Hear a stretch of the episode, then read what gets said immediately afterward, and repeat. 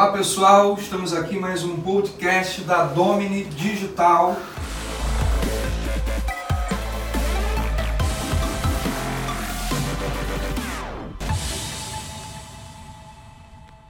É, estamos hoje aqui com Ana Dal Ponte, da Dalmaf, Marco Dal Ponte, nosso professor de assuntos de assessoria empresarial, contabilidade, tributos, vai dar um show aqui pra gente, com Daniel Vieira, sócio da Domini Digital, e temos aqui também o nosso uh, gerente de operações, Jorge Ardrizzo. Cada um falando aí sua saudação para a nossa audiência. Olá, saudação a todos.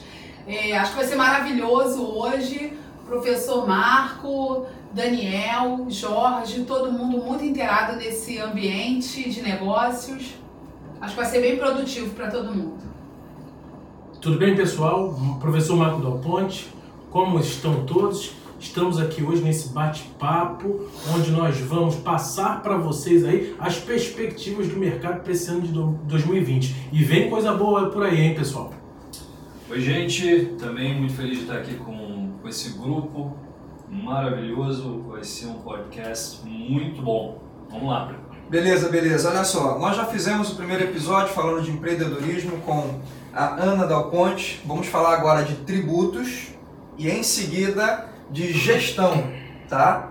Uh, professor Marcos, como é que está o cenário de tributo? Eu tive uma aula com você na última segunda-feira no nosso projeto de networking chamado Recomendo, onde se apresentou para a gente uma visão muito incrível do que está para acontecer no Brasil, esclareceu muitas dúvidas dos empresários presentes ali naquela reunião de networking.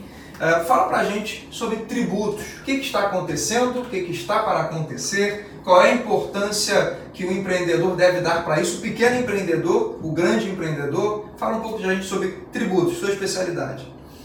A, a questão tributária hoje no Brasil ela é muito complexa. Né? São N tributos aí que as empresas, os empresários têm que pagar, têm que apurar e a carga tributária brasileira é uma das maiores do mundo. É mesmo, é? E hoje o que, que acontece? Se a gente for comparar os países desenvolvidos com os países subdesenvolvidos, a gente vai verificar que a quantidade de tributos nos países desenvolvidos são muito menor do que um país como o Brasil.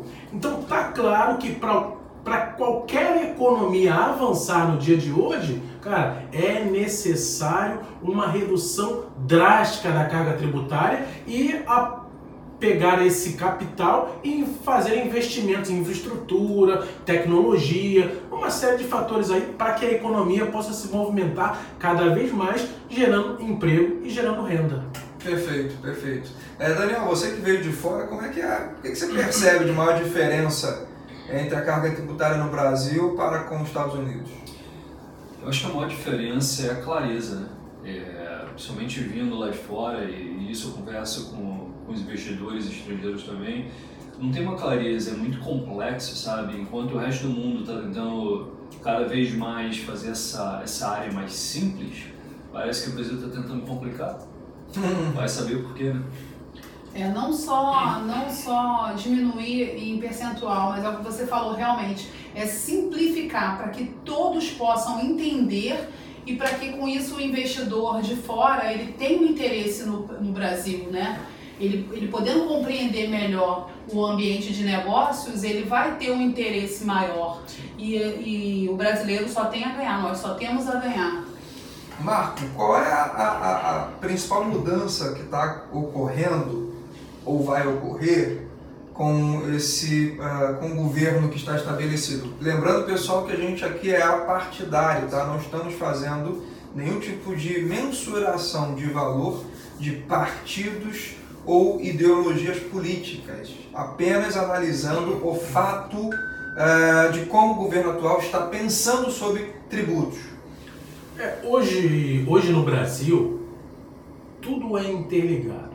Então, quando pegamos em si o, o, direito constitucional, a gente, se a gente for se aprofundar nesse tema, a gente vai entender porque muitas coisas não acontecem.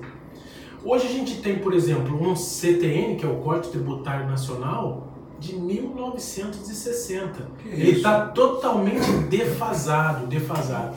Por exemplo, se você pegar as novas tecnologias de hoje, se você pegar Uber, Uber Eats, Uhum. é, todas essas questões, como é que eu tributo isso? O cara está vendendo mercadoria, o cara está prestando serviço e isso não está sendo tributado nem pelo SS, nem pelo ICMS, porque o Estado tem um código tributário atrasado, onde isso anteriormente não estava previsto. Uhum. E que, que acontece com isso? Fuga de recursos do nosso país. Ou seja, o Estado não arrecada e a, partir do momento que ele não arrecada, ele não consegue fazer mais investimentos. Esse é um primeiro ponto. É, hoje eu, eu participo de um, de um grupo de trabalho na Receita Federal, que é o GTA de Pagamentos de Impostos. Então, o Banco Mundial ele tem um, um relatório que é chamado Doing Business, né, onde participam 190, ze- 190 economias e esse relatório é observado por vários investidores em todo o mundo, efetivamente, onde eles têm o olho naquelas, naqueles países, naquelas economias, onde poderão fazer investimentos para ter determinado tipo de recurso. O Brasil hoje ocupa a centésima, vigésima quarta posição. Então está abaixo aí de Sri Lanka, Tailândia, uma série de, de, de outros países aí que teoricamente não tem o potencial de crescimento que o Brasil tem Nem mercado. nem mercado. Então, assim, é, é- é- voltando aí para as reformas do governo, a gente, o que, que, o, o, o que, que o governo está fazendo? Primeiro ponto, ele está atacando o quê? Atacou a reforma da Previdência. Então, a gente vai ter uma economia aí de em torno de 750 bilhões aí em 10 anos. Segundo ponto, a reforma tributária. Porque a malha tributária brasileira ela é densa. A nossa carga tributária hoje ela chega entre 40% a 50%. Então isso significa dizer, por exemplo, levando para o lado das pessoas, eu pergunto: um salário de 10 mil reais é um bom salário? Sim ou não? É, se você olhar, a pequena parcela da população que ganha isso é uma pequena, bem pequena mesmo. E aí imagina o seguinte: você 10 mil reais, aí você vai tirar imposto de renda e INSS. O salário dele, o líquido dele já caiu para 6.500. Se você verificar a carga tributária nos produtos do consumo que ele consome, 50% é a carga tributária. Então o poder aquisitivo dele sai de 6.500 vai para 3.250 reais. Então o cara ganha 10 mil, recebe líquido 6.500, mas tem um poder aquisitivo efetivo de 3.250. Eu tô, quando, o senhor fala aí, eu tô aqui interagindo, pesquisando, é, acima de 5.214 reais, acima de um salário de 5.214 reais, é, a pessoa no Brasil já entra numa classe de 10% da população que ganha 5 mil reais e Muito já é considerado rico. Que Não, e fora, 5.214 É. reais. e fora que esse empregado que ganha 10 mil reais e tem um poder aquisitivo de 3 mil reais, Uhum. o patrão dele tem um custo muito maior, que Sim. chega quase a dobrar. Se- e muitas das vezes até mais do que dobrar. Foi isso que ele É. mostrou Não, pra e gente lá no, no gráfico, Isso. né? E uma coisa interessante é que cria o dilema. O patrão acha que paga muito e o empresário acha que paga pouco. O empregado. O empregado acho que ganha é, pouco. É, é, acho, acho que ganha pouco, desculpa. E aí o que, que acontece? Olha só que coisa interessante, né? Aí você tem você, salário é de 10 mil, o cara recebe líquido 6,500, tem um poder aquisitivo de 3,200 e o patrão paga 20. Doideira. E aí olha só, 20 menos 3, cadê os 17 mil? Foi pra onde? né? Tem que achar esse cara aí, né? Tá escorrendo dinheiro pra algum cara aí. É o nosso terceiro sócio, né? Isso. É o terceiro sócio, aquele sócio chamado governo. E como é que isso pode ser revertido, professor Marco? Como é que isso pode ser amenizado, pelo menos? Eu sei que é um projeto de longo prazo, é uma ação de longo prazo, de anos de trabalho. Não sei se a nossa economia, o nosso ministro da Economia, Paulo Guedes, está pensando nisso. Fala pra gente.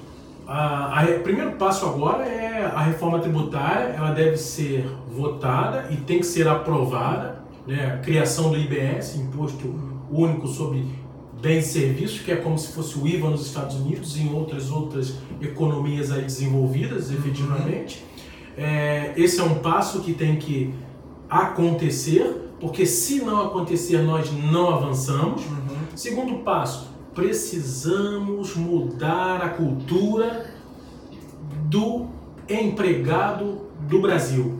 Produtividade. Essa palavra empregado não serve. A palavra correta tem que ser empreendedor. Uhum. Ele, seja ele de carteira assinada, seja ele trabalhando por conta própria, PJ. seja ele como PJ, ele tem que ser um empreendedor. Visão de empreendedorismo. Isso, e trabalhar por produtividade. Então é como assim, ó, por exemplo, você tem dois escritórios de contabilidade, Uhum. os caras têm 50 clientes cada um e eles não têm a necessidade de ter uma pessoa 8 horas por dia limpando o escritório.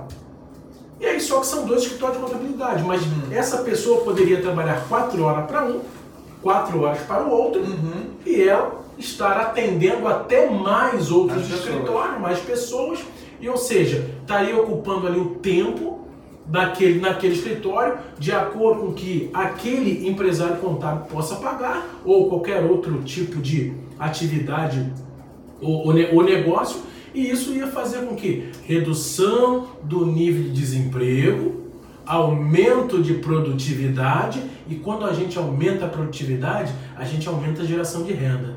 E quando a gente aumenta a geração de renda, a economia se movimenta.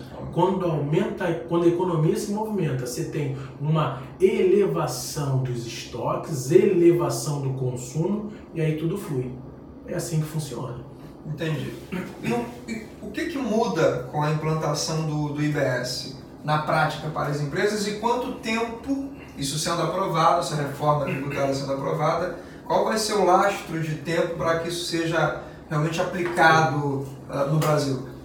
É, digamos que passaremos por uma pequena tempestade, né? Efetivamente. Por quê? Porque teremos que conviver durante determinado tempo, entre 10 a 15 anos, com dois sistemas de tributação, Eita. o novo e o antigo. Então, hoje, por exemplo, o empresário, quando ele quer montar um determinado negócio, se ele for faturar 100 mil reais, ele não sabe quanto vai pagar de imposto. Ele não consegue saber isso. Se ele não tiver um profissional qualificado, se ele não tiver uma pessoa para dar uma assessoria para ele sobre isso, ele pode até achar no primeiro momento que o negócio é bom para ele, mas em função da tributação, a viabilidade daquele negócio não ser boa ou nem ser viável até mesmo. Então, o que que, o que que remete a isso? A grande questão é que nesse período essa essa malha tributária vão conviver de um sistema novo e um sistema antigo. Uhum. E aí esses empresários, esses empreendedores, volto a dizer, eles não precisam saber de tudo, Uhum. mas eles precisam ter pessoas que os assessorem e precisam ter um conhecimento básico do que isso pode afetar nos negócios dele.